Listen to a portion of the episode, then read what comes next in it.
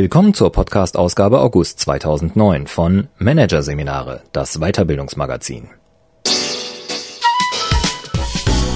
Dieser Podcast wird Ihnen präsentiert von Konkurrenzberater.de. Systematische und professionelle Wettbewerbsanalyse für den Mittelstand.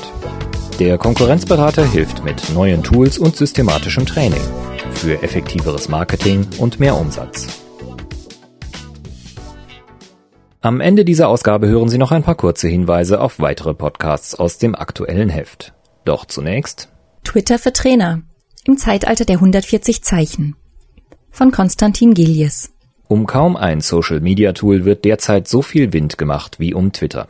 Nun ist der Microblogging-Dienst auch bei den Trainern angekommen. Sie unternehmen ihre ersten Gehversuche mit den 140 Zeichen langen Kurznachrichten. Managerseminare mit den ersten Erfahrungsberichten und Tipps von Expertenseite. Hier ein Kurzüberblick des Artikels. Der neueste Hype. Trainer entdecken das Microblogging. Gründe für das Gezwitscher. Präsent sein im Netz, Selbstmarketing betreiben, die Konkurrenz beobachten. Herausforderung in 140 Zeichen. Was schreibt man? Wichtige Regeln beim Twittern. Nicht Werbung machen, aber zum Thema werden. Stil und Etikette im Netz. Wie flapsig darf der Ton sein? Leidige Fragen. Wem folgt man? Wen ignoriert man? Und? Die Zukunft. Ist Twitter mehr als ein Web 2.0 Wasserloch? Für Monika Birkner gehört Twitter mittlerweile zum Alltag. Drei bis viermal am Tag besucht die Beraterin die Webseite und gibt hier einen kurzen Statusbericht ab. Mal weist Birkner auf einen neuen Eintrag in ihrem Blog hin, ein andermal berichtet sie, der Lüfter an meinem PC ist kaputt. Parallel dazu verfolgt sie die Nachrichtenströme der anderen Nutzer. 299 hat der Coach derzeit im Blick, wobei sie zugibt, nicht jeden Eintrag auch zu lesen. Ich bin noch in der Phase des Herausfindens, lacht die ehemalige Managerin. So wie viele deutsche Trainer. Erst kürzlich hatte die German Speakers Association in einer Mail ihre Mitglieder aufgefordert, zu twittern. Mittlerweile führen viele Trainer, die Rang und Namen haben, ein sogenanntes Microblog, von Lothar Seiwert bis Sabine Askodom. Das Prinzip des Kurznachrichtendienstes ist einfach. Nutzer hinterlassen Mitteilungen, die nicht länger als 140 Zeichen sein dürfen. Andere Nutzer, die sogenannten Follower, können diese Meldungen abonnieren und erfahren so, was der oder diejenige gerade tut. Twitter bedeutet übersetzt so viel wie Gezwitscher. Und im Netzset gilt es schon seit längerem als schick mitzuzwitschern. Das hat auch etwas mit einem Image von Aufgeschlossenheit zu tun, erklärt Coach Sabine Askodom, die seit April 2009 dabei ist.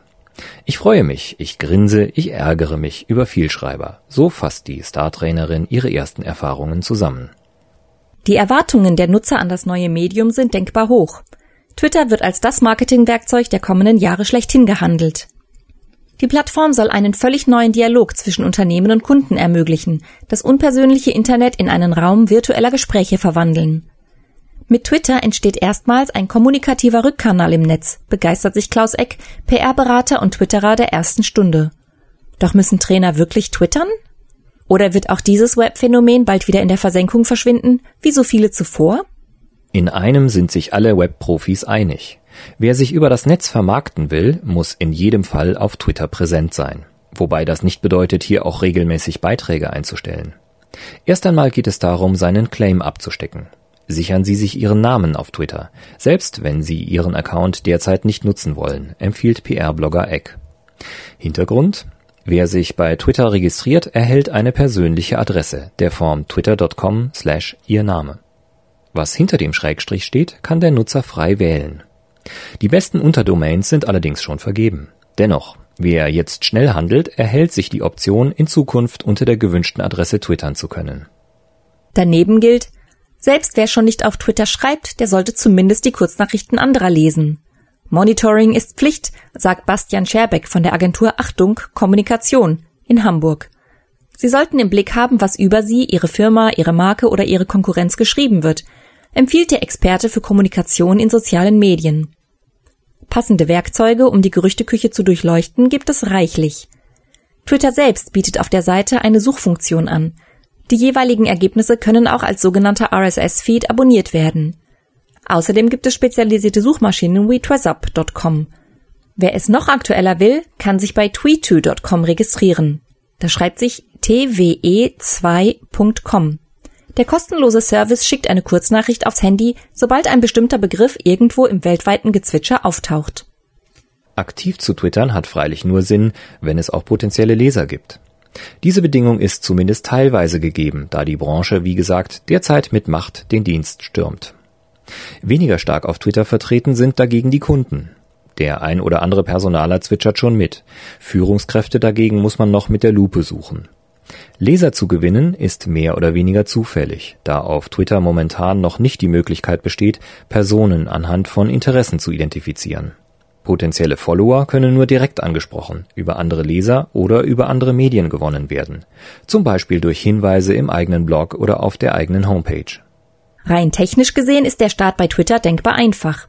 Jeder Mann mit einem E-Mail-Konto kann sich in wenigen Sekunden anmelden, dabei muss übrigens nicht die wahre Identität preisgegeben werden. Die wahre Herausforderung beginnt mit dem ersten Tweet. What are you doing? steht über dem Eingabefeld, das registrierte Nutzer auf der Startseite sehen. Die Frage lautet, was genau soll der Trainer mehrmals pro Tag in 140 Zeichen der Welt mitteilen? Welche Botschaften finden Gehör und bringen Kunden und welche schrecken eher ab? Fest steht, möglich ist alles. Explizite Regeln dafür, was geschrieben werden kann, stellt Twitter selbst nicht auf. Doch gerade im Geschäftsumfeld gibt es reichlich ungeschriebene Gesetze. Zu twittern ist ein Tanz auf dem Balken, gibt Experte Scherbeck zu. Tatsächlich ist es alles andere als trivial, auf Twitter den richtigen Ton zu treffen. Die Statusmeldungen sollen persönlich sein, aber keine Nabelschau. Es gilt, das Image im Dialog zu stärken, ohne mit übertriebener Eigenwerbung zu nerven. Häufige Updates sind erwünscht, doch hyperaktive Nutzer vergraulen die Leser. Folgender Verhaltenskodex hilft beim Drahtseilakt. Regel Nummer eins: Nicht zu viel Werbung. Es geht nicht nur um mich, so fasst Gitte Hertha, Coach aus München, ihre oberste Twitter-Maxime zusammen. Ihre Erfahrung? Eine gute Mischung aus Information und Unterhaltung ist gefragt.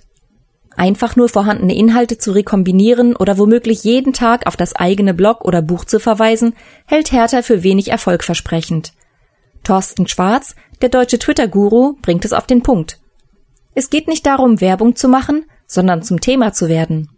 Eine gute Twitter-Mischung kann zum Beispiel so aussehen. Eine starke Meinung zu einem aktuellen Branchenthema, Verweise auf interessante Artikel oder Blog-Einträge sowie spärlich dosierte private Gedanken und Begebenheiten aus dem täglichen Leben. Regel Nummer zwei: Persönlich werden. Theoretisch kann jeder twittern. Unternehmen, Einzelpersonen oder sogar Produkte. Doch Profis empfehlen eine klare Personalisierung. Twitter funktioniert dann am besten, wenn eine identifizierbare Person dahinter steht, so Experte Scherbeck. Was nicht heißt, dass in jedem Tweet ein Ich, mich oder mir vorkommen muss. Im Gegenteil, es reicht, wenn der Verfasser durchblitzt, betont Scherbeck. Regel Nummer drei: Zuhören. Twitter ist kein Einwegmedium. Pflegen Sie den Dialog, lautet das oberste Gebot. Um das Gespräch in Gang zu bringen, empfiehlt es sich, offene Fragen zu stellen. Zum Beispiel, kennt jemand eine gute Suchmaschine für Twitter? Oder was halten Sie vom Design meiner neuen Homepage? Und dann den Link nennen. Regel Nummer 4. Privates spärlich dosieren. Jeden Morgen überschwemmt eine Flut von Tweets das Netz, alle mit ähnlichem Inhalt. Guten Morgen, Zeit für den Kaffee oder bin im Büro. Wenn Vorstandsvorsitzende solche Petitessen verbreiten, mag das die Twitter-Community womöglich noch interessieren. Doch wer keinen Promi-Bonus hat, langweilt sein Publikum mit solchen Updates nur. Empfehlung, hier und da eine persönliche Bemerkung einzustreuen, ist akzeptiert, aber nur als Zugabe zu fundierten fachlichen Anmerkungen. Regel Nummer 5. Nicht zu locker. Die Hemdsärmlichkeit des Mediums verleiht selbst gestandene Business-Profis dazu, bei Twitter in einen jugendlichen SMS-Stil zu verfallen. Eine Falle, vor der Experten warnen. Doch wie findet man den richtigen Ton? Seien Sie so informell, wie es Ihre Kunden wollen, sagt PR-Experte Eck. So wie der Ton im persönlichen Geschäftsgespräch soll er auch auf Twitter sein. Sprich, informelles Geplaudere ist im Rahmen akzeptiert. Übertriebene Emotionen oder Ironie dagegen sollten vermieden werden. Regel Nummer 6. Vertraulichkeit wahren. Twitter wirkt sehr persönlich, ist aber ein öffentliches Medium. Jeder kann alles lesen. Genau das vergessen viele Nutzer. Denken Sie immer daran, dass alles, was Sie tun, gespeichert bleibt, warnt Eck. Die Namen von Kunden oder wichtigen Kontakten haben in einem Tweet nichts verloren, genau wie Firmeninterner oder Gerüchte. Regel Nummer 7. Aktiv sein. Twitter-Nutzer, die nur einmal pro Woche eine Statusmeldung abgeben, werden kaum Zuhörer finden. Das Medium lebt von der Aktualität. Ein Tweet pro Tag gilt als Untergrenze. Natürlich muss nicht jeder Beitrag ein literarischer Höhenflug sein. Wer zwei Beiträge aus seinem Blog anreißt, zwei komplett neue Einträge schreibt und dazu zwei Meldungen anderer Nutzer zitiert, Fachwort Retweet, hat sein Wochenkontingent ohne großen Aufwand erreicht. Wer das Experiment wagt und mit dem Twittern beginnt, wird schnell vor einer leidigen Frage stehen. Wessen Nachrichten soll ich abonnieren? Also, wem followe ich? Hier herrschen mitunter Sitten wie im Kindergarten nach dem Motto, folgst du mir, folge ich dir. Profis umgehen diese Gretchenfrage, indem sie zwei Nutzerkonten einrichten. Ein privates für den Kontakt zu echten Freunden, in dem sie nur die Nachrichten von wirklich interessanten Personen verfolgen. Daneben betreiben sie ein berufliches Konto, bei dem sie jedem Leser automatisch followen, außer erkennbar unseriösen Twitterern. Twitter-Neuling Birkner zieht nach drei Monaten eine erste positive Bilanz. Ich sehe, dass von Twitter aus mein Blog besucht wird. Sie räumt allerdings ein, dass über den neuen Kanal bislang noch kein konkreter Coaching-Auftrag hereingekommen ist. Stellt sich die Frage, wie lässt sich Erfolg auf Twitter messen?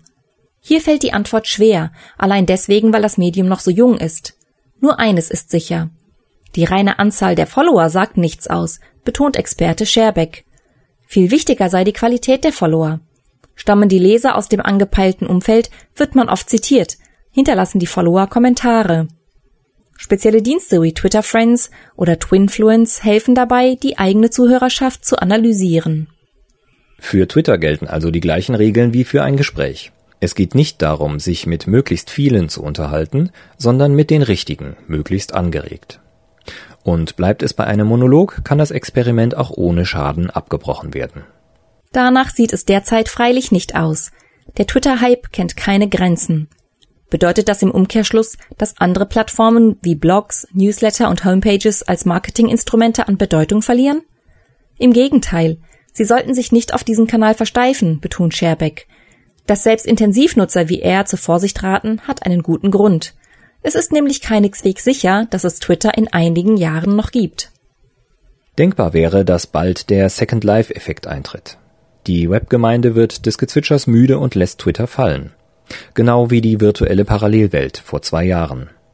Erste Anzeichen deuten darauf hin. Ende Mai 2009 etwa meldete das Marktforschungsunternehmen Nielsen, dass 60 Prozent der neu angemeldeten Twitterer dem Dienst nach nur einem Monat den Rücken kehren und zu den anderen Wasserlöchern im Web weiterziehen. Hinzu kommt, dass der Kurznachrichtendienst nach wie vor tiefrote Zahlen schreibt. Gelingt es den Gründern nicht, einen Weg zu finden, um aus dem Gezwitscher Gewinn zu schlagen, könnte in wenigen Jahren das wirtschaftliche ausdrohen. Doch das Prinzip Twitter muss damit nicht tot sein. Diese Art der Kommunikation wird bleiben, unabhängig von der Firma Twitter, meint Social Media Profi Scherbeck. Anders als Second Life sei das Medium einfach zu bedienen und effizient. Berater Eck glaubt sogar, dass mit Twitter gerade erst eine Revolution begonnen hat. Das ist der Einstieg ins Echtzeit-Internet. In Zukunft liefert eine Suchmaschine nicht statische Ergebnislisten, sondern zeigt an, was genau in diesem Moment zum jeweiligen Thema online gesprochen wird.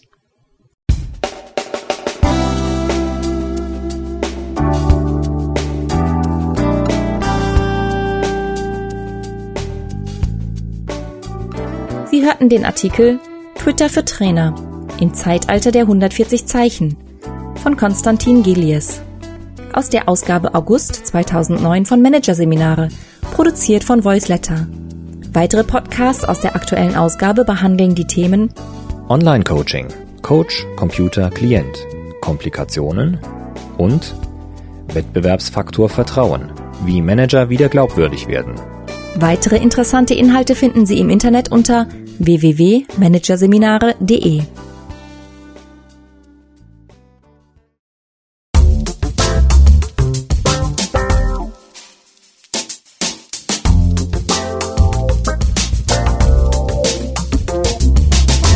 Das war der Podcast von Managerseminare, das Weiterbildungsmagazin, Ausgabe August 2009. Dieser Podcast wird Ihnen präsentiert von www.konkurrenzberater.de Konkurrenzanalyse als Navigationssystem für den Wettbewerb. Übrigens, immer mehr mittelständische Unternehmen investieren in eine professionelle und systematische Wettbewerbsbeobachtung und sind dadurch schneller am Markt, machen mehr Umsatz, kommunizieren klarer. Mehr Informationen, Beratungs- und Trainingsangebote zum Thema Konkurrenzanalyse finden Sie unter www.konkurrenzberater.de.